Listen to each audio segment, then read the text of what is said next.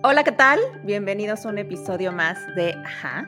El día de hoy queremos empezar agradeciéndoles por ser parte de la comunidad de Ajá Moments. Esperamos que este 2020 les hayamos acompañado, los hayamos hecho reflexionar y hayamos aprendido juntos.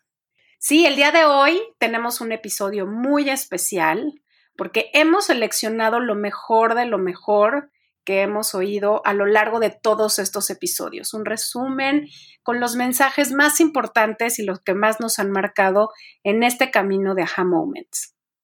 Así que no se despeguen. Esto es lo mejor de lo mejor de este 2020. Si quieres tener lo que pocos tienen, tienes que hacer lo que pocos harían. La vida es 10% lo que te pasa y 90% de cómo te lo tomas. Sexualidad se une con espiritualidad y vamos a tener esta sexualidad sagrada. Que el corazón tiene esa capacidad de intuición y de saber las cosas inclusive antes de que sucedan, inclusive antes que el cerebro. Queremos que digas ajá y que nos caiga el 20. Así que platicamos con visionarios, artistas, científicos, doctores, chamanes y toda clase de disruptores. Porque creemos que tan solo con hacer preguntas, pero sobre todo al escuchar, podemos cambiar la forma de percibir el mundo. Ser más empáticos, abiertos y humanos. Ajá. Es un espacio en el que sacamos del closet temas de los que poco se habla. Los cuestionamos y tratamos de entender la vida. Yo soy Paulina Feltrín. Y yo Valeria Benavides. Y esto es... Ajá. Bienvenidos a Best of the Best, los mejores quotes o citas de nuestros invitados en este año. Y qué mejor manera que empezar que con Valeria, compartiéndonos cómo fue su experiencia en ser dos veces sobreviviente de cáncer. Fuiste dos veces diagnosticada con cáncer. ¿Cómo viviste el miedo en estas dos etapas? Y si hubo algo que te ayudó hacerlo un poquito a un lado, como estás diciendo, aprender que no debe dominar tu proceso? Em, a ver, es que la primera vez que enfermé de cáncer, la verdad, em, pues no, no aprendí nada. no le hice mucho caso. Este, y, y, como todo en la vida, ¿no? Si no, si no, si no entiendes el mensaje una vez, pues te lo vuelvo a mandar una segunda vez un poquito más fuerte, ¿no? Este, y tengo clarísimo que en la vida venimos a aprender y a crecer y a resolver un montón de cosas. Pero la primera vez que me dio cáncer, pues fue como literal, eh, quítenme esta muela, ¿no? Que me está molestando porque yo tengo que seguir chambeando, porque tengo muchos compromisos, porque tengo muchas cosas que hacer y háganme lo que me tengan que hacer, pero ya, de una vez, ¿no? Entonces, el proceso fue muy distinto porque esa primera vez, pues sí, da miedo oír la palabra cáncer porque siempre la asociamos con muerte, ¿no? Lo cual no es cierto tampoco, eso es una gran mentira. Hoy en día, más del 80% de las personas que pasamos por cáncer sobrevivimos siempre y cuando, siempre y cuando lo hagamos, eh, nos diagnostiquen en, un momento oportuno, ¿no? Hay muchas condiciones y hay mucho de qué hablar, pero no es muerte, hoy no es muerte, hoy el cáncer es una de las tres enfermedades top tres a nivel mundial. Em, y digo, en México es causa número uno de muerte en mujeres con, tumores, pero a lo que voy es, em, esa primera vez, pues sí, la palabra me asustó mucho, pero dije, bueno, quítenmelo, un, dos, tres por mí, vámonos, ¿no? Eh, afortunadamente no fue un cáncer muy agresivo, tuve cáncer de tiroides, entonces me quitaron la tiroides, estuve eh, suprimida hormonalmente unos meses, que esos fueron los meses difíciles, pero no había dolor, no había eh, incertidumbre, simplemente me sentía muy cansada. Entonces, pues estuve dos meses medio desenchufada, pero no me sentía mal y el pronóstico era extraordinario, entonces no tuve, no tuve mucho que hacer, nada más fue como, ok, ok, que pase esto, que pase esto, porque tengo que hacer lo que sigue. La segunda vez sí fue un mensaje mucho más contundente, ¿no? Eh, dos años después de haber pasado por, esta, por, por, por cáncer de tiroides, este, soy diagnosticada con cáncer de mama y con un diagnóstico este, que no era ni en etapa incipiente ni, ni, era muy sencillo. ¿Por qué? Porque tenía comprometidos ganglios y eso incrementaba por mucho el riesgo eh, y la complicación del cáncer, ¿no? Entonces, sin entrar en mucho detalle del diagnóstico, esa sí fue una noticia mucho más em, contundente. ¿Y por qué lo digo así? Porque literal la vida me paró. O sea, ahí no hubo opción de, no, no, ándenle, apúrense, quítenmelo, pero bueno, voy a tratamiento, pero regreso. Este, no, ahí sí fue, no, no, a ver, no hay, no hay opción. Tienes que operarte ya, este, tienes que parar por completo ya, tienes que dedicarte a ti ya, tienes que voltearte a ver a ti ya. Y esto no es un tema que alguien más venga y te quite. Creo que ese es también como un gran aprendizaje. O sea, es, sí, los médicos hacen su chamba, pero cuando te hablaba de responsabilidad hace un ratito, justo me refería a esa parte de, te das cuenta de lo importante que es tu rol en tu propio proceso. ¿no? Aunque estés hablando con médicos, aunque te estés tratando con medicina alternativa o complementaria, con gente que te dice qué tienes que hacer, la realidad es que, eh, o sea, yo era la que tenía el control de mi propia, de mi propio proceso en términos de cuánto tiempo me dedico a mí, cuánto tiempo le dedico a mi, a mi mente, cuánto tiempo tengo que estar pensando de, en cada una de las cosas que, que me forman, ¿no? Como ser humano para estar Em, eh, integralmente cuidada, ¿no? Entonces, la primera no fue, no fue una señal muy, muy clara en mi vida y la segunda sí fue, no, no, no, sí, tengo que empezar a hacer cambios, tengo que serme responsable, tengo que eh, entender qué me está tratando de decir esto y qué, y qué tengo que hacer con esto. Entonces, sí es muy distinto el miedo en esta segunda etapa y sí es muy distinto el, el, híjole, primero sentirlo, ¿sabes? Es como, oh my God, ahora sí lo tengo, lo siento, lo sufro, me duele, me incomoda, me, me hace sumamente vulnerable. Este, pero pues venga, vamos a darle, ¿no? Y vamos a darle, y es, creo que la primera etapa es reconocerlo, eh, y no justamente como yo lo hice en, mi primer proceso, que fue, ah, sí, sí, se oye muy feo, pero ya, next, ¿qué tengo que hacer? ¿Qué tengo que resolver? Vamos a hacer, hacer, hacer. No, al contrario, en mi segunda experiencia fue, uff, siéntelo de lleno, reconócelo de lleno, sufrelo de lleno para que puedas dar el siguiente paso que es, em, vamos a buscar la sanación, vamos a trabajar en, en que no me tome por completo, ¿no? Creo que más o menos así. Ahora vamos a escuchar a Pau cuando nos comparte la importancia de la conexión mente-cuerpo y cómo durante su enfermedad pierde por unos instantes la vista. Te escucho y wow, me, me, me siento hoyo en el estómago, literal, ¿no? Decir cómo me iba apagando poco a poco y cómo de pronto decides prenderte. ¿Qué, qué fue lo que descubriste de ti? O sea, ahorita hablaste de, em, de estos de estos diferentes cuerpos que nos conforman. Pero ¿qué más descubriste de ti durante este proceso de haber estado enferma, aparte de tu gran poder? Yo creo que lo primero, y creo que es algo un poquito que tú también tocaste, es aprendí a no tener miedo. Yo vivía con mucho miedo, miedo a no rendir lo que se esperaba de mí en el trabajo, con los amigos, eh, con la familia, en el ejercicio, en la vida social, o sea, siempre estaba un poco como viviendo por alguien más, pero al mismo tiempo con mucho miedo. Yo era la persona que en mi cabeza siempre repasaba todos los escenarios antes de tomar una decisión o si tenía que tener una conversación complicada con mi pareja, con un amigo, con mi jefe, la pasaba 20 veces en mi cabeza pensando y tratando de controlar qué iba a suceder. Y cuando te empieza a fallar todo, pues la tienes que soltar, ¿no? Porque no tienes ningún control sobre lo que está pasando. Eh, pero también, como decías, eh, aprendí que tenemos muchos cuerpos. Yo creo que sí tenemos un cuerpo físico, hay un cuerpo mental, un cuerpo espiritual, un cuerpo emocional, un cuerpo energético, y cada uno de estos cuerpos hace algo distinto y se comunica diferente. Y juntos somos este ser que estamos teniendo una experiencia física. Creo que somos mucho más que, un cuerpo y a veces se nos olvida que habitamos este hermoso cuerpo y tenemos que cuidarlo. Lo damos por sentada, la salud la damos por sentada y lo llevamos a extremos y nunca nos damos cuenta de lo que estamos haciendo. Y en mi caso, todos mis cuerpos colapsaron al mismo tiempo. Yo estaba pasando por una situación particular en todos los ámbitos de mi vida.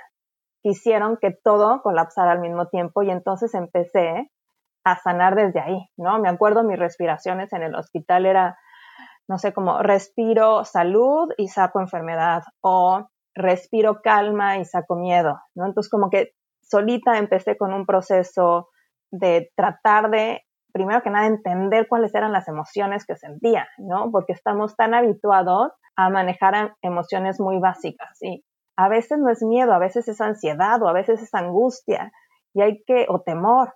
Y son emociones diferentes, pero que en general tendemos a catalogarlas como una sola. A veces decimos soy feliz, pero a lo mejor estás alegre o estás eufórico. Entonces fue un proceso desde ahí de emociones y creo que también aprendí a quererme, ¿no? Creo que fue algo que, que fue muy importante porque cuando falla tu cuerpo, lo único que te queda es quererte a ti, ¿no? O sea, es lo único que, que puedes de alguna manera controlar, ¿no? Cómo tú reaccionas ante las cosas. Y creo que eso es un, una de las lecciones más importantes que aprendí, eh, que nuestro cuerpo nos quiere y que tenemos un poder inmenso de sanación, pero nos hemos desconectado de este poder interno. Y es entonces que yo aprendo a escucharme, a escuchar a mi cuerpo para entender cómo yo misma me estaba lastimando. Y se me viene a la mente como un momento como muy particular, ¿no? Que creo que muy pocas personas eh, lo saben, pero después de 15 días en el hospital, por fin llego a mi casa y siento una paz tremenda. Y sentí que ya lo peor había pasado y dos días después, ya en mi casa, dejo de ver. Empiezo a tener flashazos donde no veo nada. Yo lo único que podía pensar era lo que sea, pero ciega no, por favor, ciega no. Y decido mirarme y me empiezo a cuestionar, ¿no? Y tengo como este aha moment donde digo, ¿qué me están queriendo decir mis ojos? ¿Qué mensaje escondido hay detrás de todo esto? Y caigo en cuenta que por todo esto que les comentaba, que mis diferentes áreas de la vida estaban colapsando, me doy cuenta que en los últimos meses yo siempre me estaba diciendo algo. Ojos que no ven, corazón que no siente. Y entonces decidí sentir, aunque doliera, ¿no? Porque sentir significaba ver. Aguas con lo que dices. Exacto, ¿no? Cuidado con, ¿cómo que es el riesgo más fuerte, ¿no? O sea, cuidado con lo que pides porque se te puede conceder. Tal cual. Y sí, tal cual, ¿no? Entonces yo empecé a sentir porque entendía que si sanaba mi corazón, sanaba mis ojos. Y me empecé a ver. Ana Paula Domínguez, fundadora y directora del Instituto Mexicano de Yoga, nos platica cómo es que podemos seguir esas señales que nos pone la vida. No es tan difícil como pensamos. Escuchémosla.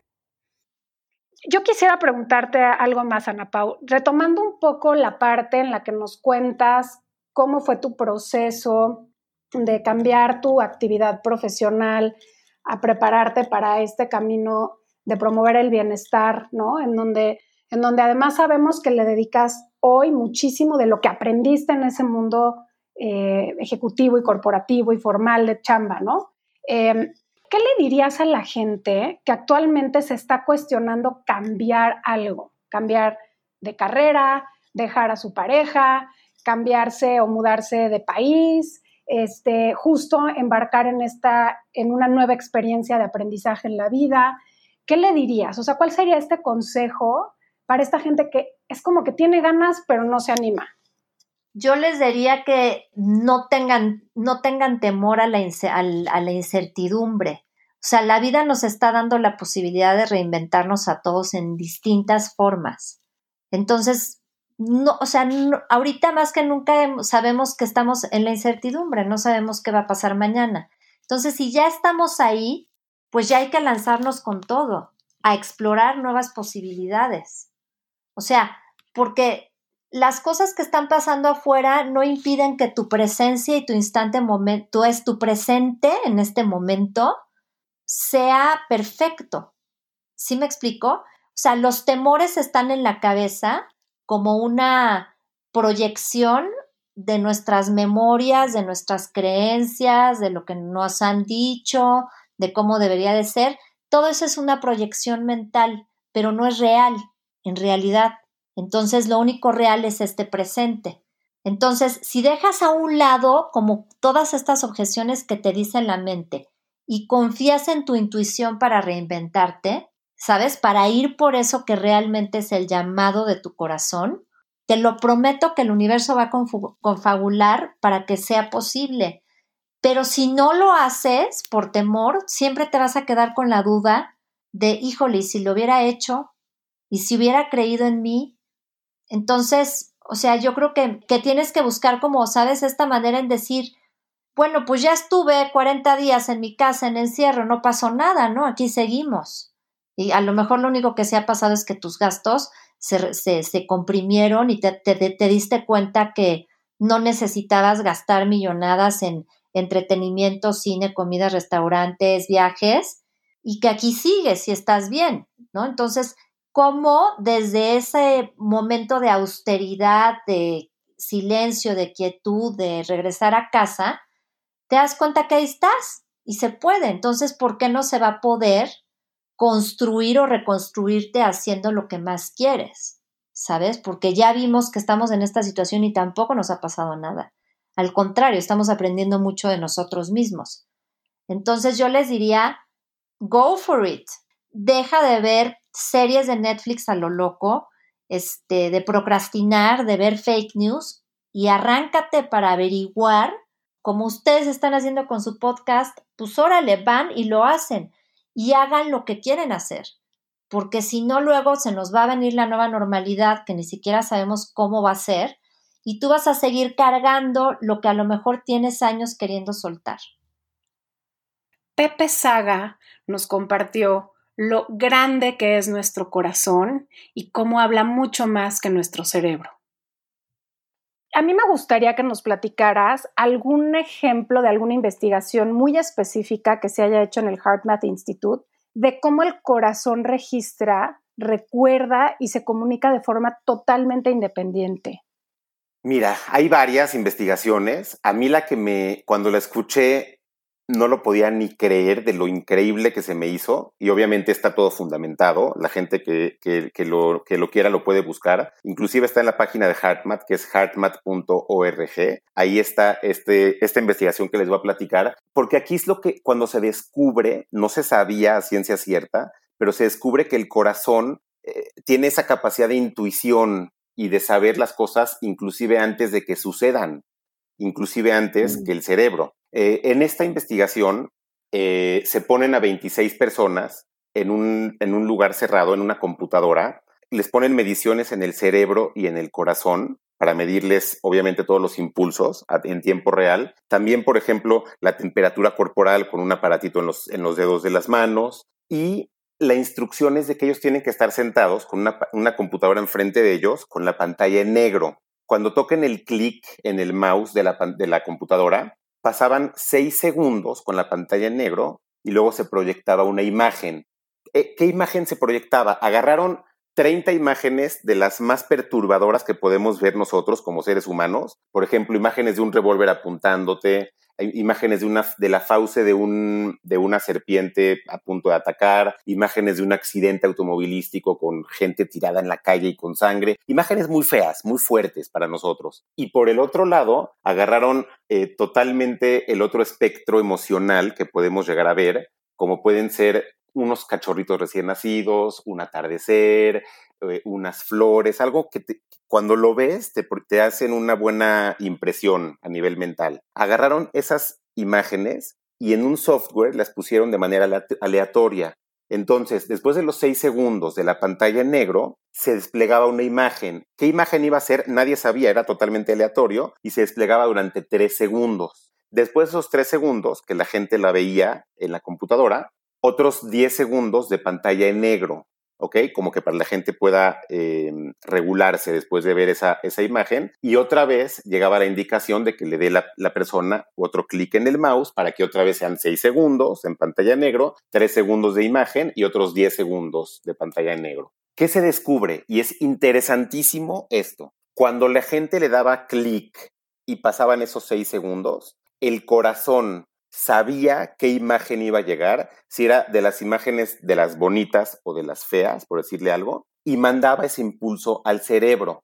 El corazón lo sabía en promedio en las 26 personas, en promedio 4.8 segundos antes de que la imagen se desplegara. Y la ese, ese, impulso se lo mandaba al cerebro y entonces si la imagen iba a ser de las, eh, de las fuertes, de las feas, ¿qué pasaba? Se tensaban los músculos del cuerpo, se erizaba la piel, subía la temperatura corporal, el corazón latía más rápido, esperando esa imagen. Y por el contrario, si la imagen iba a ser de las bonitas, el cerebro recibía la información del corazón y mandaba otro tipo de reacciones. Por ejemplo, los músculos se relajaban, el corazón latía más lentamente, la temperatura corporal bajaba, etc. Entonces ahí se fue tal el impacto de esta investigación que se tuvo que publicar en los diferentes medios científicos y médicos cuando se publicó en tres tomos diferentes, en tres partes porque en, la revista literalmente no tenían tantas páginas para publicar toda la investigación y se dividió en tres. Y para mí, cuando me enteré de esta, de esta investigación, que obviamente ya luego la pude ver y pude ver los resultados y todo, eh, me quedó muy clara la, la forma de operar del corazón. El corazón lo sabe, el corazón lo intuye y el corazón nos lo dice a nosotros a través del cerebro, obviamente, con esa conexión que tenemos. Lo único que tenemos que hacer es poder escuchar al corazón, porque siempre nos está hablando, siempre nos está dando información. El corazón se dedica a monitorear nuestro exterior y toda la información que el corazón recopila nos la comunica pero muchas veces, como al principio decías, Pau, de que estamos más acostumbrados a escuchar a nuestro cerebro, muchas veces la, conexión llega al cerebro y luego todo nuestro, nuestro proceso racional, racional del cerebro hace que muchas veces no sigamos lo que el corazón nos dijo en un principio, pero siempre nos está escuchando. Galia Kleinman nos habla sobre la microbiota. En este capítulo, La comida de verdad, descubrimos que somos mucho más que células y que tenemos una relación increíble con todos los microorganismos que viven dentro de nosotros. Qué interesante, Galia, porque justamente estamos viviendo en estos tiempos en que le estamos teniendo miedo a los virus y a lo que está allá afuera cuando realmente llevamos milenios, ¿no? Conviviendo con ellos y apenas nos damos cuenta. Y esto me hace reflexionar sobre qué importancia tiene eh, el microbioma, ¿no? Que con el que cohabitamos en nuestro cuerpo. Y me hace pensar que ahora que estamos hablando de alimentación, pues realmente la comida también es, si le damos de comer a nuestros bichos, matamos de hambre a nuestros bichos, los enfermamos, somos algo mucho más complejo, ¿no? Eh, hablabas hace un ratito de diversidad, ¿no? ¿Qué tan importante es esta diversidad dentro de nuestra alimentación para justamente tener una microbiota saludable. Eh, sí, pues es, fundamental. Eh, lo que buscamos en nuestros, eh, sobre todo en nuestra flora intestinal, pero en general en los microorganismos que viven en nuestro cuerpo, buscamos que sean diversos y que sean abundantes. Tenemos que tener muchos, pero también tenemos que tener de muchos tipos. Y resulta que los conjuntos de seres humanos más sanos ahorita en el planeta, pues son estos cazadores recolectores, son, hay unos cinco eh, o un, puñado, digamos, de, de, grupos de seres humanos en el planeta que todavía son cazadores recolectores y podríamos decir que son, siguen viviendo como los humanos originales.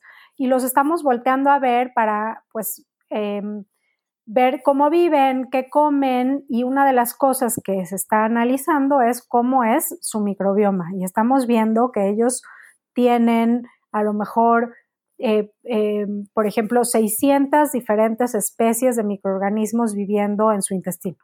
Mientras que en el mundo occidental las personas tienen entre 50, quizás 200, ¿no? Eh, alguien con una flora muy bien, muy, muy diversa tendrá 300. Em, y esto precisamente depende de nuestra alimentación porque de lo que yo coma, los diferentes tipos de fibras alimentan diferentes tipos de microorganismos. Entonces, por poner un ejemplo, si yo consumo muchas harinas refinadas y mucha azúcar, puedo tener una sobrepoblación de levaduras. Por ejemplo, la famosa cándida. La gente que come mucho azúcar y mucha harina refinada tiene, puede llegar a tener exceso o sobrepoblación de cándida. ¿Por qué? Porque si solo como un tipo de alimento, pues solo estoy alimentando un tipo de bichos. Entonces, em, ahora se sabe que mientras nuestra alimentación incluyamos mayor cantidad de vegetales y de distintos tipos de fibras, fibras resistentes y fibras solubles, em, vegetales y frutos de todos colores, los tallos de las plantas y no solamente las hojitas, ¿no? Por ejemplo, el, tronquito del brócoli en vez de solo la cabecita del brócoli, etcétera. Eh, pues sí, efectivamente, cuando hago una elección de lo que yo voy a comer, no estoy escogiendo solo para mí, me estoy dando de comer a mí y a mis millones de microorganismos que viven en mí. Y aquí un pedacito de lo que compartimos con Marta de baile y la importancia de la intimidad emocional y las relaciones interpersonales. Sí, porque nos hablaste del súper éxito que tienes en tu pareja actual, ¿no? Entonces, es un tema de comunicación, es un tema de equilibrio, ¿no? Es un tema eh, de saber pelear, de aceptar y abrazar el conflicto. Es un tema en el que tú has identificado perfectamente bien eh, qué heridas te despiertan ciertas actitudes y ciertas cuestiones con tu pareja y qué importante es admirarse, ¿no? Entonces, eso mismo, esas mismas características. Ah, ya, ya, ya entendí. Sí, totalmente, totalmente. De, de, de, pero sabes que también, no solamente todo lo que dije, porque claro, uno se relaciona normalmente con todo el mundo casi igual. Eh, pero también te digo algo, yo creo que también es súper importante en las relaciones la, fíjate bien lo que les voy a decir, la intimidad emocional.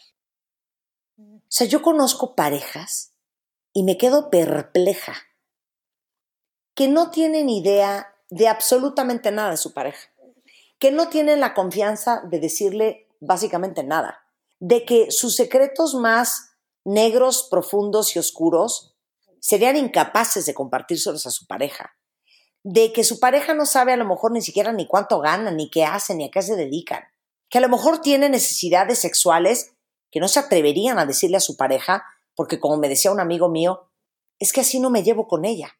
Y yo le decía, pero ¿de qué me estás hablando?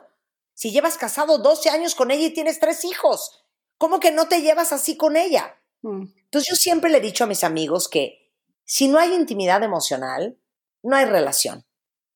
Es de mentiritas. Intimidad emocional tiene que ver con, sentir la confianza de ser quien eres, de ser vulnerable, de mostrar tu lado oscuro, de saberte aceptado y querido en tu peor momento and in your worst hour. Eh, de, poder hablar con la verdad, eh, como les decía al principio de este podcast, si nos vamos a sentar las amigas a mentirnos unas a otras, que cada quien se quede en su casa. Y a mí, francamente, yo no tengo ninguna paciencia ni tolerancia en ninguna relación en mi vida, de amigos, eh, familia, que de repente, oye, ¿cómo te va? Y sabes que está muy mal y sabes que su matrimonio está fatal y te dicen, todo bien, oye, ¿cómo vas con tu marido?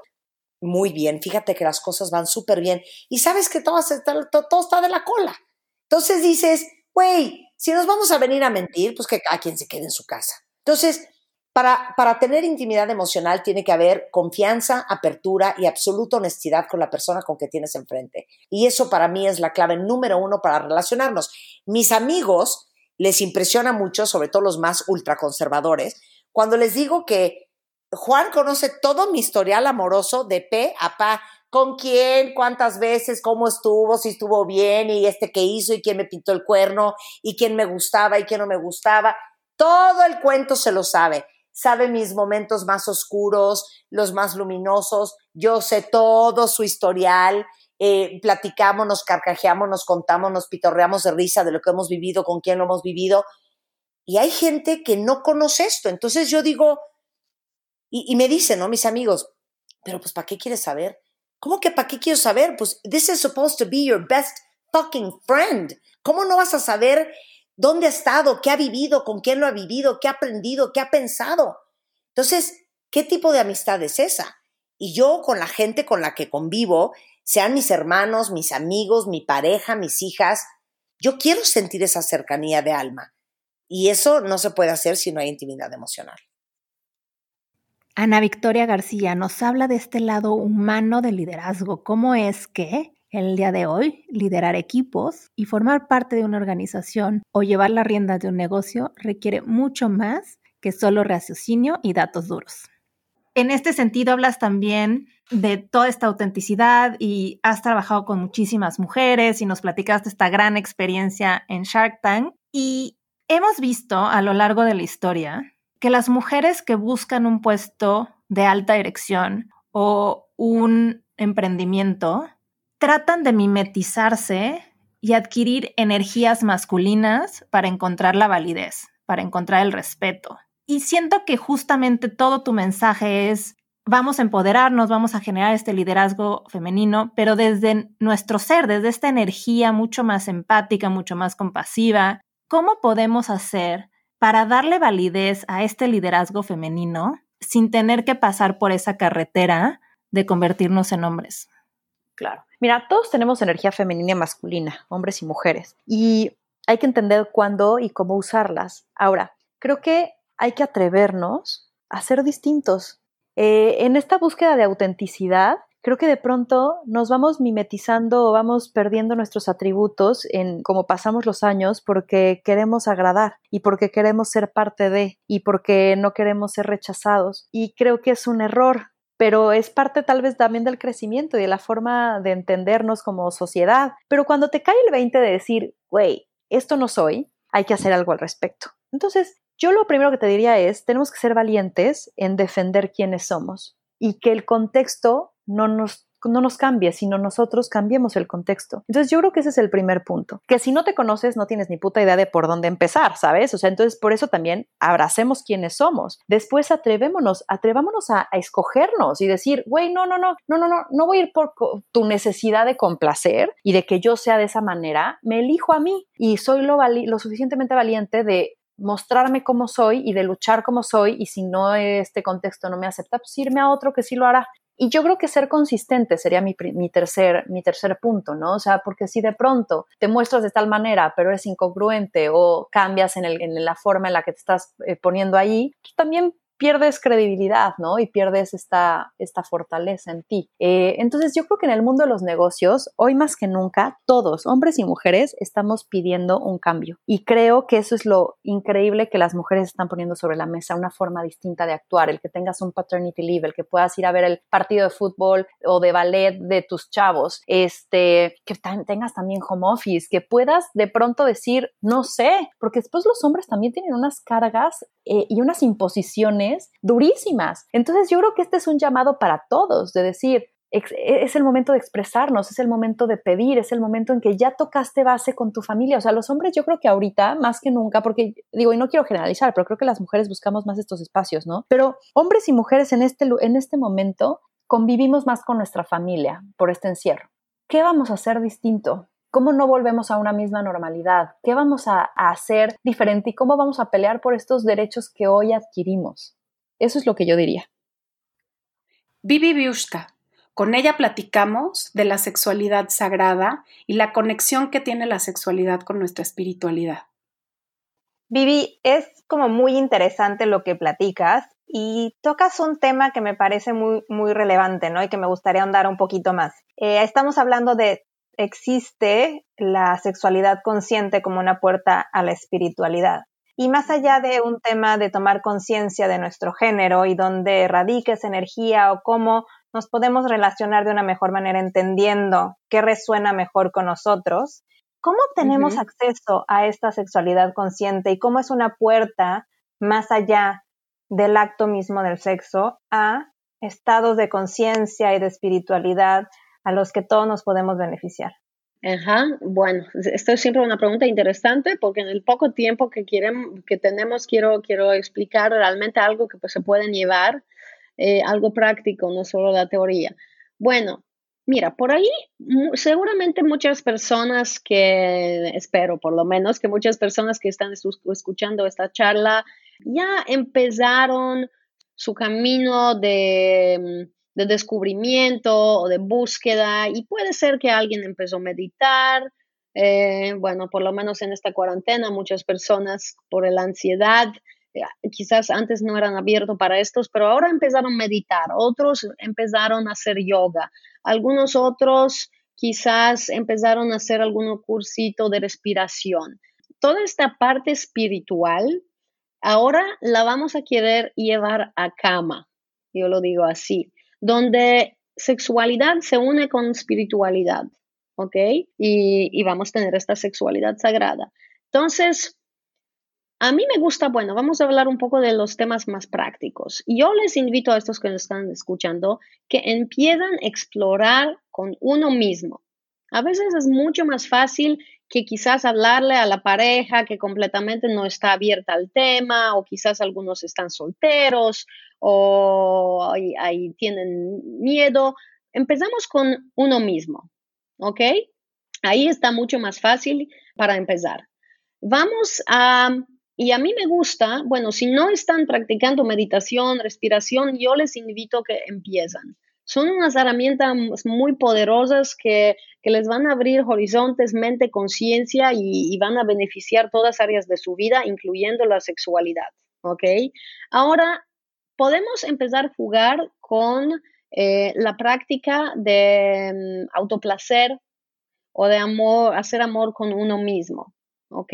Eh, en nuestra sociedad masturbación es algo visto muy mal. Yo, sabes, desde chiquitos sabemos que, no lo deberíamos hacer. Algunos, sabes, a veces contaban los papás que no, se nos va a caer la mano y que es algo que la iglesia no nos permite y es algo malo y no bueno.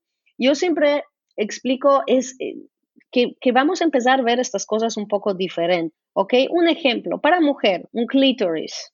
La única razón que tenemos un clítoris, y es un regalo de la madre naturaleza, es para tener placer. El clítoris no tiene ninguna otra función en nuestra vida que dar placer. Entonces, la madre naturaleza nos dio esta herramienta para que las usamos. Y es interesante cómo nuestra sociedad funciona. Si queremos placer, vamos a chupar alcohol, vamos a fumar, vamos a la fiesta, vamos a ver televisión, vamos a hacer de compras, pero lo que nos dio la madre naturaleza, la parte de nuestro cuerpo, usarla para placer, ay, ahí no está bueno. Lo ridículo que es, ¿verdad? Visila Bococo. Lo que crees, creas. Esta gran empresaria y esta ciudadana del mundo nos dice cómo es que la mente juega un papel fundamental en vivir una vida en la que nuestros sueños se vuelven realidad. Imagino que en algún punto de tu infancia o adolescencia justo tuviste algún sueño y parece ser que tus sueños no son pequeños, Visila. Qué bien lo sabes.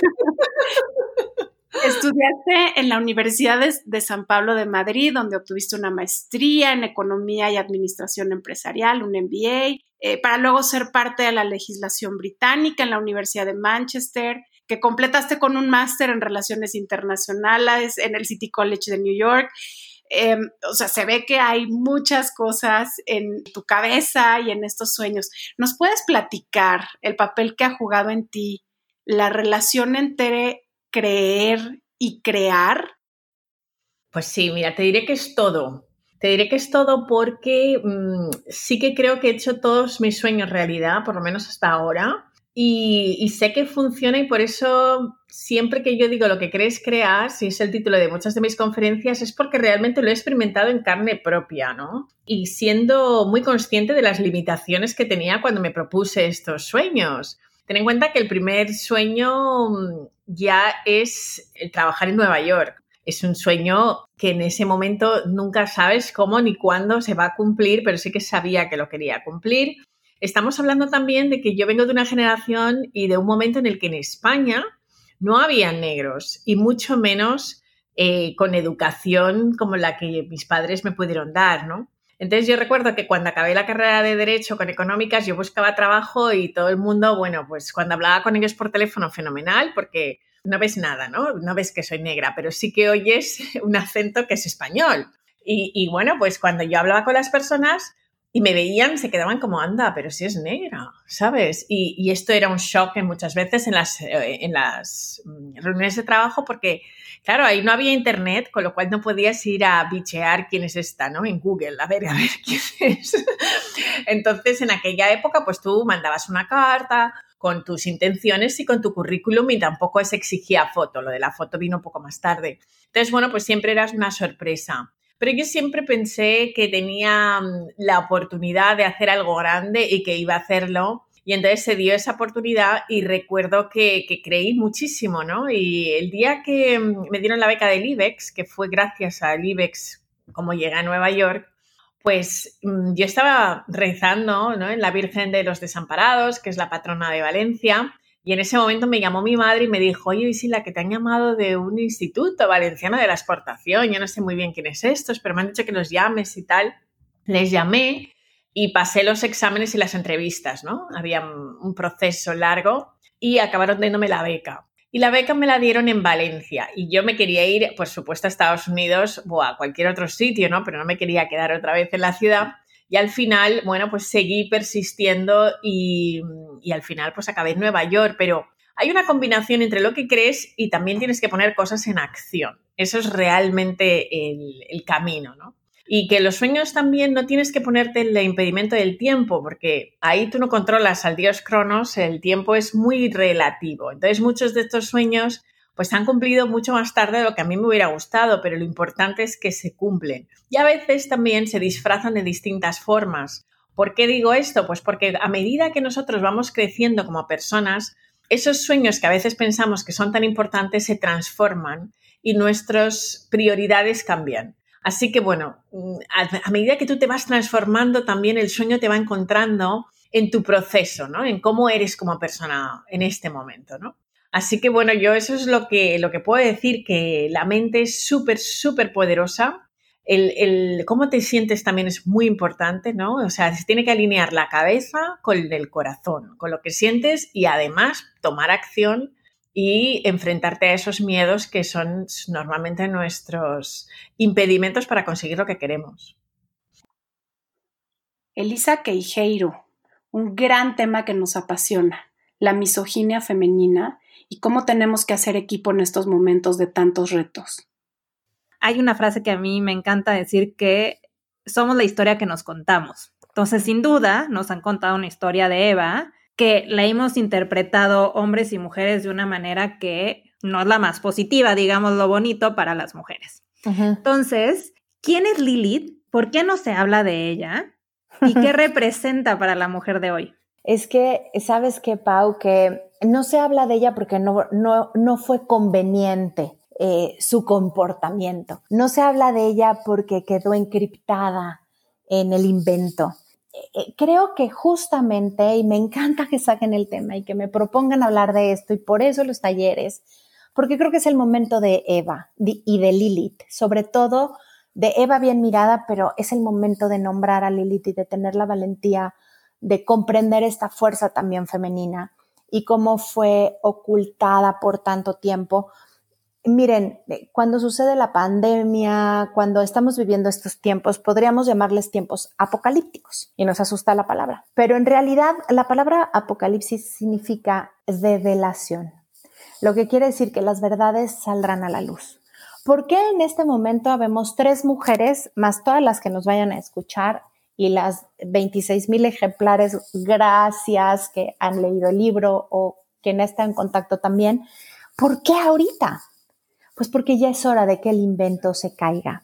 Estudiar a Lilith no fue fácil porque estás hablando de 16 siglos de historia, es creada, es un mito, no está en la Biblia, surge de la Biblia. 23 versículos antes de que Eva sea creada, después de que eh, eh, hay un momento en estos 25 versículos antes, donde el hombre y la mujer son creados al mismo tiempo, son bendecidos al mismo tiempo. Los versículos están en plural e incluyen a una varona al mismo tiempo que un hombre. Y después desaparece esa varona y de luego nos vuelven a hablar de Eva. Entonces, los mitos están hechos, como les decía, para explicarnos lo que no entendemos o lo que no termina el hombre de comprender y los mitos van evolucionando. Los antiguos estudiosos de la Biblia, sobre todo los Jajaim, que serían los estudiosos judíos hebreos, que tenían las escrituras en sus manos, obviamente no concebían que hubiera un error en la Biblia. Y a partir de la interpretación de ese versículo, es que crean el mito de Lilith. Y de ese versículo donde el hombre y la mujer son creados al mismo tiempo, ¿cómo se desprende el mito de Lilith? Se desprende en dos partes. La primera parte, que me llamó muchísimo la atención cuando la encontré, ¿dónde están las fuentes? Está en el Zohar, sobre todo, que es el libro de mística judía. Está en diferentes, en los diferentes escritos de Ben Shira, que son escritos antiquísimos y en las tradiciones orales judías de la Edad Media, que se llaman los midrash o midrashim, si se dijera en, plural. Entonces, eh, ¿de qué va el mito? Es esta mujer que es creada en el Edén al mismo tiempo que Adán y discuten. ¿Por qué discuten? Esa es la primera parte que nos llama muchísimo la atención, porque discuten por una posición sexual. Resulta que Lilith le pide a Adán no tener que yacer, que es el verbo que se utiliza en aquel entonces y en la Biblia, debajo de él siempre, como si fuera otra hembra. Si ella tenía los mismos derechos de él, ella quería poder tener la posición sexual arriba. Esta posición sexual y que esto esté en los libros de los rabinos de aquel entonces me, me llamaba muchísimo la atención eh, la posición sexual, eh, lo que se creía desde antes, y hoy obviamente los sexólogos también lo saben y los, psicólogos, es que la posición del que está arriba es el que está dominando la eh, relación en ese momento y consideraban que el que estaba arriba era el que estaba cercano a Dios. Y Lilith quería poder experimentar esa posición y Adán se lo negó. Y Lilith le dijo, pues yo quiero, Adán le dijo, no, pues yo quiero, pues no, pues sí que no, discuten. Y Lilith no es expulsada del Edén. Lili truena los dedos, nombra a Dios, se eleva por los aires y se sale del Edén. Esto ¿a qué nos lleva, no? A una mujer, pero ¿saben qué me encanta? Fíjense, si nos vamos como con este paralelismo actual, no se queda de mártir con Adán cantándole el que no la satisfizo sexualmente. Eh, no, no se hace la víctima, no frustra sus deseos, sino ella agarra sus chivas, y con el nombre de Dios se sale del Edén. Es increíble. Es, Lilith es la primera mujer que dejó un nombre. Punto que terminó. Entonces, chicas, pues ahí viene la segunda parte del mito, porque esto no era conveniente. O sea, semejante libertad, o sea, semejante osadía de pedir una posición sexual distinta, querer dominar. Y luego, lo que fue grave en ese entonces, o para los jajamim y demás, es que que nombrara a Dios, estaba prohibido nombrar a Dios. Y, eso tiene un, un, recoveco distinto, porque el que nombraba a Dios era aquel que era su consentido. Entonces, ¿qué hicieron con Lilith a partir de aquí? ¿Qué creen que hicieron con Lilith? La pagaron. Sí, la pagaron para siempre, pero además la convirtieron en un demonio. La mandaron al mar rojo y decían que los demonios estaban cerca del mar. Y Adán, muy parecido al Adán de Eva, se quejó con Dios, ya que se había ido Lilith, le dijo, Dios, la mujer que tú me diste me abandonó, porque cuando Eva, eh, Adán dice, la mujer que tú me diste me engañó, o sea, él nunca se hace responsable de nada. Pero aquí le dice, la mujer que tú me diste me dejó. Y Dios manda a tres ángeles por Lilith. Y cuando llegan a donde está Lilith, le dicen que te regreses. No, no me voy a regresar. No, no, a ver, el jefe dice que te regreses. Y ella dice, el jefe ya sabe dónde estoy. No, obviamente se los estoy haciendo manera de cuento. Pero yo ya estoy aquí, ya me salí, me salí del sistema. Es lo que me gustaría que, que notáramos y nos reconociéramos, Lilith. Toda mujer que se sale del sistema es expulsada del mismo después, es rechazada, vive silencios, vive acusaciones, vive mentiras y la pasa muy mal por sostener su verdad. Esas son las Liliths que hemos, eh, que hemos habitado, pero ella se sostiene y dice, no regreso. Y entonces le dicen, eh, los, los ángeles entonces le dicen, pues entonces tendremos que proteger de ti a los niños, porque tendrás el encargo. Fíjense la gravedad del final del mito le dicen, Lilith se va a encargar de matar a todos los niños de cuna. Las mujeres que llegaban con los rabinos llorando cuando tenían un hijito que había nacido bien y a los pocos días moría, los rabinos inventaron en la última parte del mito que quien se llevaba esa alma era Lilith por vengarse de las hijas de Eva. Entonces, ¿ustedes quién creen que silenció a Eva, eh, que, que silenció a Lilith? Las propias mujeres. ¿Quiénes le temieron? Mm. Las propias mujeres quienes la alejaron las propias mujeres. Entonces, la raíz de, la falta de compañerismo entre mujeres y la raíz también de hacernos daño entre mujeres nace desde aquí. Después se va a hacer más fuerte en el, en el patriarcado cuando, cuando hay que luchar por un hombre y no valemos por nosotras mismas, no, no podemos admirar a las otras mujeres. Pero hoy no es así, hoy estamos aquí con, con una forma distinta, pero lo fuerte de Lilith es que pocos dolores pueden ser tan fuertes para una madre como perder a un hijo. Y si te dicen que ella es la culpable de matar a los niños, ni te cuestionas si es verdad o no es verdad.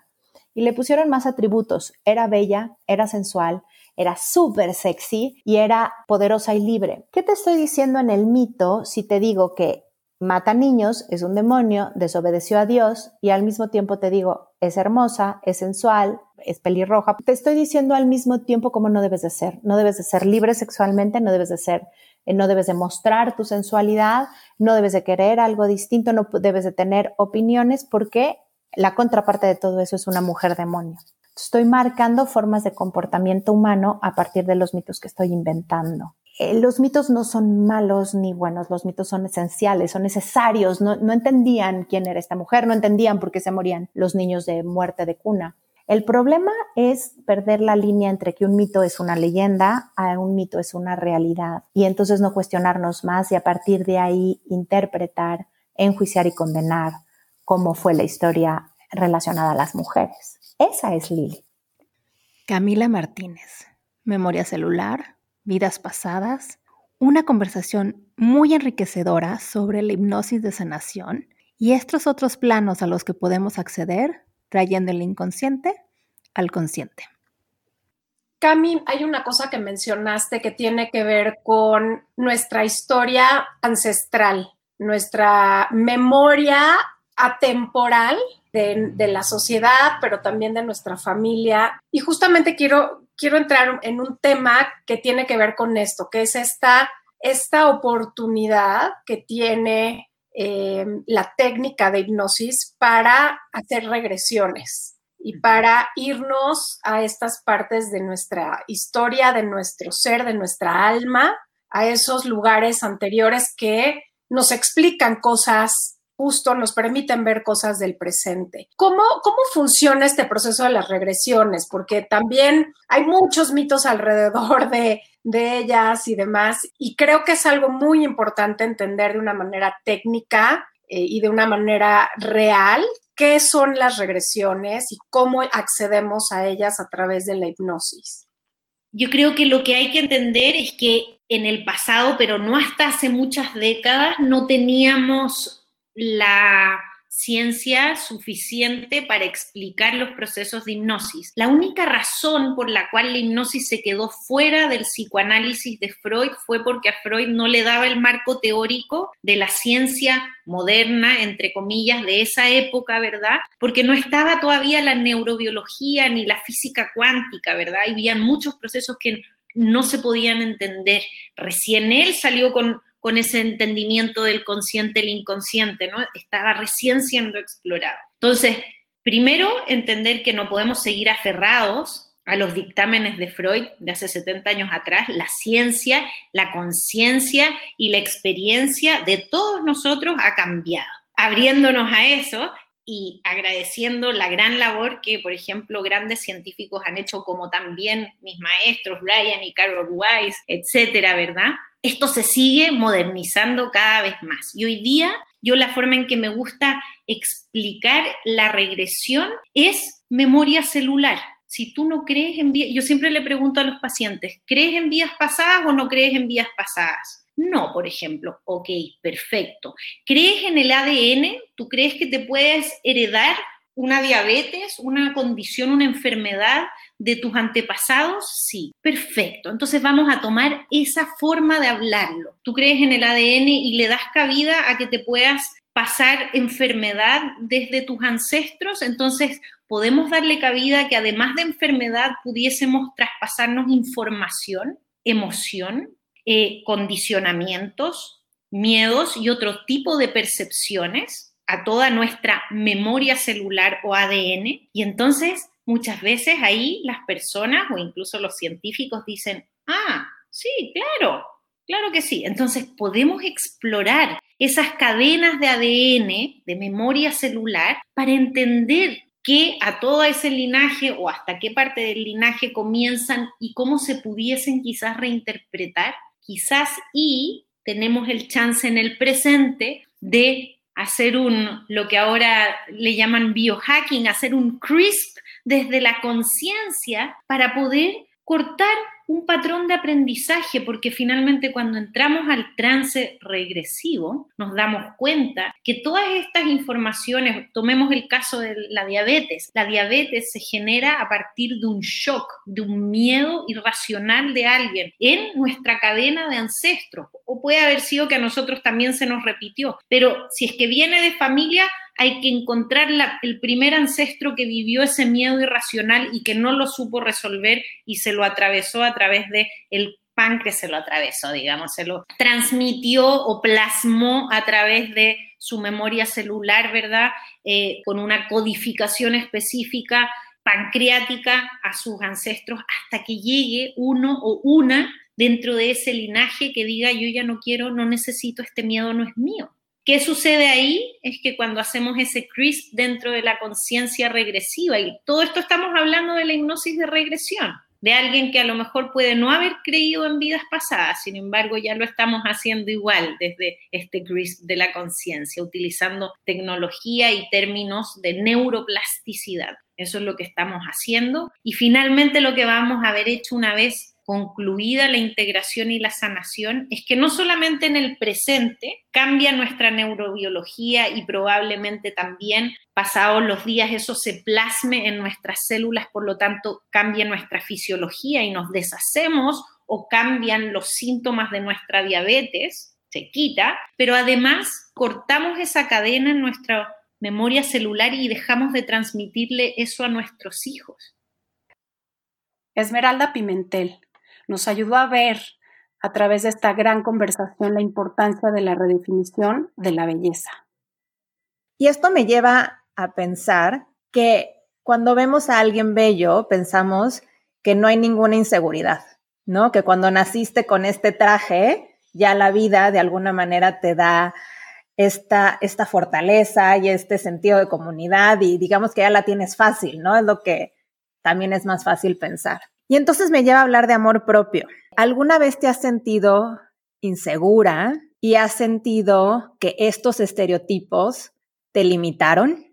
Sí, sí, sí. Mira, el primer viaje que yo hice sola, ¿no? Sin, sin, sin mi familia, eh, a la playa, que fue con, con mis amigas, cuando yo tenía como 14 años, me acuerdo que primero mis amigas me dijeron que nos teníamos que inscribir a un gimnasio para tener un cuerpazo para ir a la playa, ¿no? Entonces pasamos dos meses yendo al gimnasio de lunes a viernes, metiéndonos unas guamisas en el gimnasio para, para tener este cuerpo estético, ¿no? Y nunca se va a olvidar cuando bajamos a la playa y yo me quité los shorts y estábamos caminando para meternos al mar, que me empezaron a decir, ¿qué es eso que tienes en las pompas? Y pues, y fue así como, pues, estrías. Y así como, ay, qué feo, ay, no te las puedes quitar, ay, no te las puedes maquillar, ¿no? O sea, como todos estos comentarios de adolescentes de 14, 15 años o, o más, haciendo comentarios sobre mi cuerpo.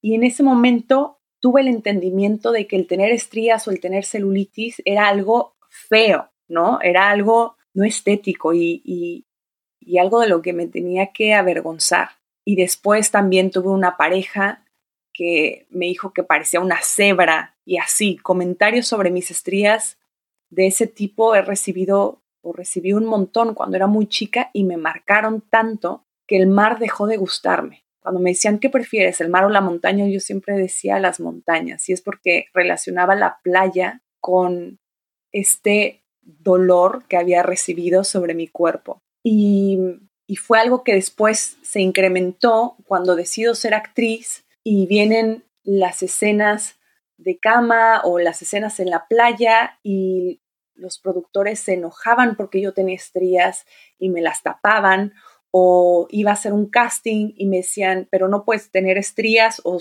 celulitis para interpretar este papel. Y parece algo del el siglo pasado, pero eso sigue sucediendo, ¿no? Esto pasó hace algunos años. Entonces yo entendí que que pues había algo de mí que estaba mal o que tenía que ocultar. Y por eso decido postear esta foto mostrando mis estrías para decir no más, ¿no? O sea, poner mi cuerpo como, sí, como, como lucha hacia, hacia este montón de críticas que recibí por muchísimos años, em, fue algo que a mí me, me dio muchísima liberación y que además le sirvió a muchísimas jovencitas, ¿no? El decir, wow, nunca había visto a una persona eh, enseñar sus estrías y te puedo decir que desde ese momento a la fecha, todas las sesiones de fotos que he hecho para revistas, no he permitido que me hagan Photoshop en ninguna estría porque creo que eso no me hace ni menos sensual, ni menos mujer, ni menos nada. Y, y pues sí, creo que es importante, sobre todo en, en las redes sociales, empezar a apropiarnos de, de este contenido que posteamos y cambiar la narrativa desde ahí, ¿no? O sea, yo creo que es bien importante decirle a las jovencitas, tú ya eres dueña de tu propio contenido y qué le estás mostrando a, a los demás y qué estás, qué estás diciendo de ti. Y yo, y quiero decir, yo soy libre y yo, y yo me siento bien con, con estrías y con espinillas y con vellos, este, y eso está bien, y eso está muy bien. Y también sé que estoy hablando desde un lugar de muchísimo privilegio, ojo, lo sé, soy muy consciente de eso, pero intento poner, digamos, como mi granito de arena para todas esas personas que han recibido estos comentarios tan ofensivos acerca de su cuerpo y decirle a las personas, no confundas tu libertad de expresión con ofender a, a, las otras personas o con creer que puedes opinar sobre el cuerpo de alguien más. No tenemos derecho a opinar sobre el cuerpo de alguien más porque no es nuestro. Punto. ¿Y ya te gusta la playa? Ya, ya me gusta un montón. Ya me gusta. Bárbara Anderson. Creo que no hay historia de resiliencia más extraordinaria en nuestro 2020 que la de Bárbara y los dos hemisferios de Luca.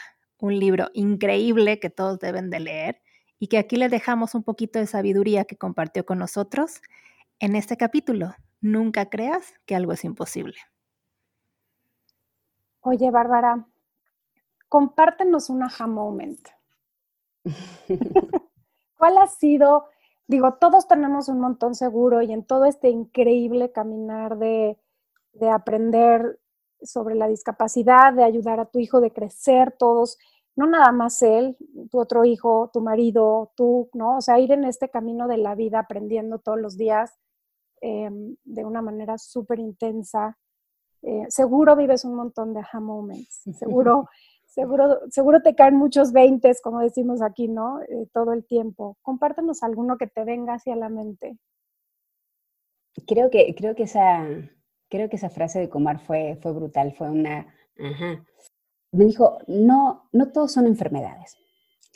Hay disease a disorders. Una enfermedad es algo que entra de afuera hacia tu cuerpo. Un virus, una gripe, una hepatitis. Cuando el cuerpo hace algo mal, no es una enfermedad, es un desorden. Entonces, no es correcto decir que la diabetes es una enfermedad. La diabetes es un desorden de tu páncreas que en un momento dado deja de producir la insulina que necesita. El cáncer no es una enfermedad, porque el cáncer en realidad es un desorden de crecimiento irregular de una célula. Es tu cuerpo haciendo algo que no le tocaba hacer. No te contagias de diabetes ni te contagias de cáncer. No podemos tratar a los desórdenes como si fueran enfermedades. Ese es un error, así como no podemos tratar a un perro como si fuera un gato. Porque para tratar el cáncer es mucho más fácil tratar solamente la célula que se vuelve loca, a envenenarte el cuerpo entero con una quimioterapia.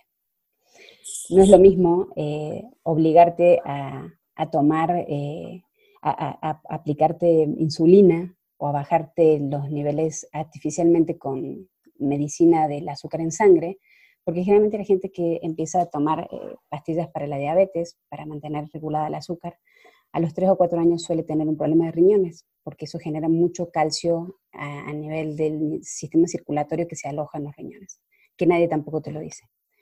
Eh, entonces decía, tratemos a, los desórdenes como desórdenes y a las enfermedades como enfermedades. Para las enfermedades hay medicinas que eh, van por distintas vías, pero a los desórdenes les demos un tratamiento diferente. Entonces que ese fue mi aha moment de, claro, no es una enfermedad y la tratamos como una enfermedad. Y tratamos a muchas, a las discapacidades también, ¿no? Le dicen, ay, por esto de que está enfermo, y la verdad que no tiene ninguna enfermedad. La epilepsia se trata como una enfermedad y en realidad es un desorden eléctrico del cerebro.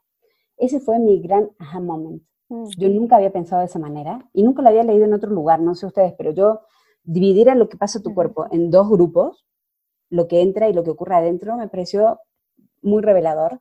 Y creo que estamos como muy en el inicio de estas nuevas terapias y, la técnica de Kumar es como muy, muy innovadora y muy en sus inicios. Pero si, se logra permear a, más, eh, a, más países y a más investigadores y a más universidades este concepto, creo que es una rama distinta a investigar.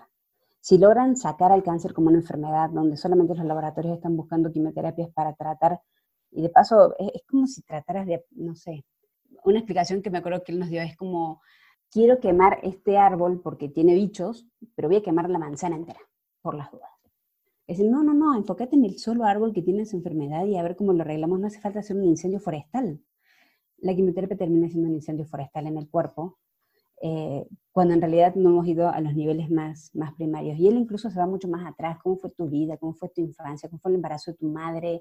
O sea, hay cosas que traemos dentro del cuerpo, una, una situación de mucho estrés, una, una situación de, de, vida muy complicada. O sea, somos algo mucho más complejo que acabas de tener un, Sí, exactamente. Tengo una bolita acá y inmediatamente ya sé, te voy a dar una quimioterapia fantástica, este casco frío para que no se te caiga el pelo. Eh, él decía, a mí me parece aberrante que hoy existan, eh, el verdadero negocio de los laboratorios de, tratamiento de cáncer es los efectos colaterales. Hay una droga para atender el tumor y cinco drogas para los efectos colaterales. Eh, y ahí nos quedamos. Es todo lo grande que han investigado. Y hay millones y millones de dólares todos los años puestos en fundaciones que terminan no avanzando porque siguen viendo al cáncer como una enfermedad y no como un desorden. María Reina, esta extraordinaria mujer que está abriendo camino y rompiendo el techo de las minorías, pero sobre todo de las mujeres indígenas en México y Latinoamérica. Una voz increíble, muy conmovedora, con el que despedimos este 2020. Aquí está María Reina la gran soprano Mije. María, de verdad que muchísimas gracias. Eres una inspiración para todas las mujeres de este país. Y antes de despedirnos, te quiero pedir un favor personal. Yo soy de la zona maya. Siempre he querido aprender maya y por una u otra razón no lo he logrado completo. Por ahí me hice una canción, no la voy a cantar porque no tengo tu voz, pero me encantaría que pudieras cantar un fragmentito de algo en maya. Ok, a ver, una canción en maya. Esta canción se llama Yayan Kushtal, es Ganas de Vivir. Em, dice, Uyotzini lekoledale, uchkmu gnali, uinaikustal, kushim batal, yoludahame, lechekan katuno,